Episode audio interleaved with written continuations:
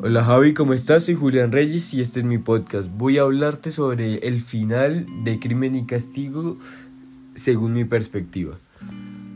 Teniendo en cuenta el perfil psicológico y las acciones tomadas por Raskolnikov como protagonista, nos damos cuenta que él no quiere pertenecer a una sociedad y no le interesa pertenecer a una sociedad, por lo cual está en busca de una libertad máxima. Por eso se compara con personajes como Mama y por eso mismo es que asesina cuando se da cuenta que no puede tener esa libertad máxima, que es la libertad de valerse por uno mismo, ya que en una sociedad es completamente imposible, el personaje toma la última decisión de cometer suicidio por el simple hecho del dominio del acto del ser.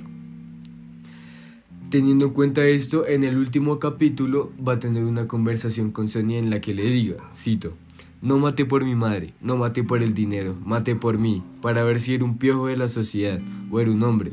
Por eso tiemblo, por ser hombre.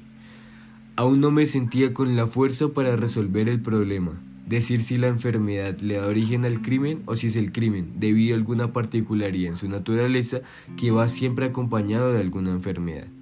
Soy más inmundo y más asqueroso que aquel al que he matado. Después Sonia le da un abrazo y le dice, te perdono. Después él va a coger un hacha y va a cometer el último gran acto de libertad que es quitarse la vida e irse como todo un caballero. Gracias.